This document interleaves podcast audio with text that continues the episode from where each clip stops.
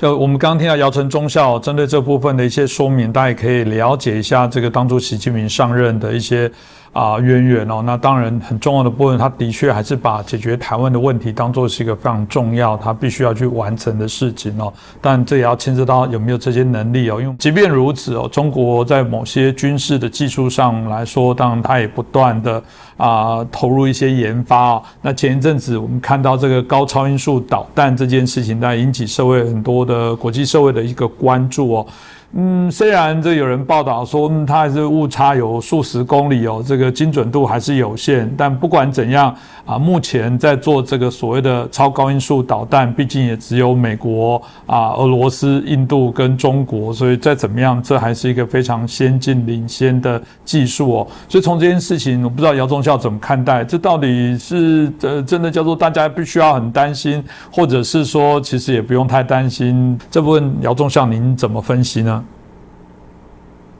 嗯，解我们前面讲，习近平要解决台湾问题，但是解决台湾问题最大的一个难度就是要把美国逼退。他所有的这些东西，他都是对着美国来的，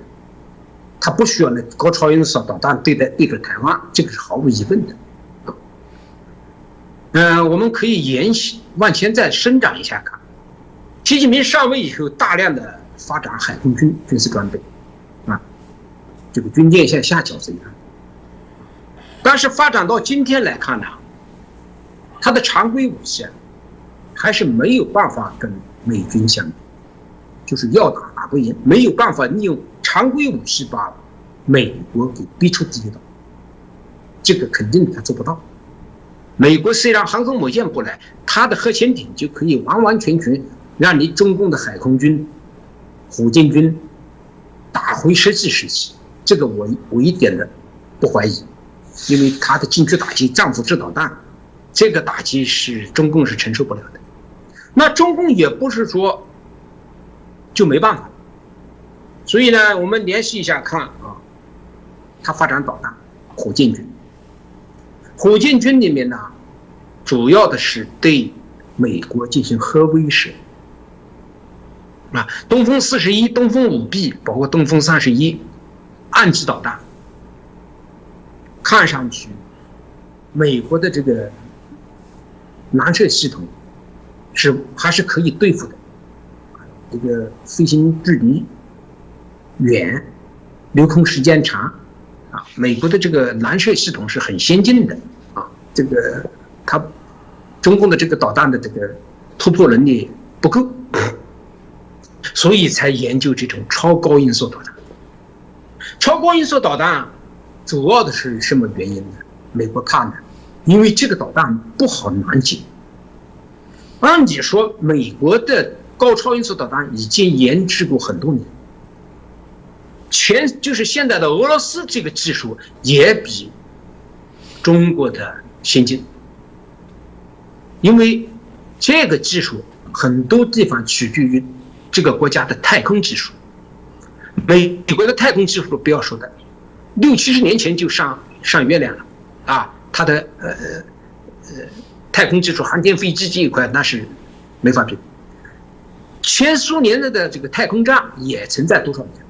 它的技术也是比较过关的。那中共现在刚刚应该说刚刚，时间不长，应该研制的时间不长，也就是一年左右的时间。因为前段时间我们也看到了，这美国这个军方的一些报道，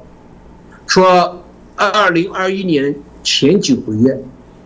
试验了两百五十次，这么高密集的试，就是它要加速这个这个东西。它这个东西美国人怕就是，不是它多厉害，因为这种高超音速导弹不好拦截。它高超音速导弹，它一般的它会放在大西北，什么陕西啊、甘肃那地方发射。他进入太空，就是说他偷了美国的这个一些技术，我这里就不细讲。呃，晚上大家也能收到啊。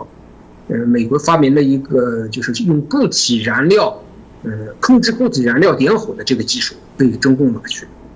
所以中共有这个技术以后。它的这个火火箭在空中打到了轨道以后，它可以把火箭关掉，节省燃料，让这个导弹在太空里面漂移。当你导弹追上来的时候，它发动机又点火，加速。特别是它到了目标上空以后，末端制导，垂直向下，马赫数应该大于五个马赫数。蓝色导弹都很少能达到这个速度，你说怎么回事？所以这个美国人担心是这一点。如果中共有了这个技术，美国不好难设。那么中共是不是会通过这个技术和威胁，逼美国人退出？现在的问题是是，主要是这个问题。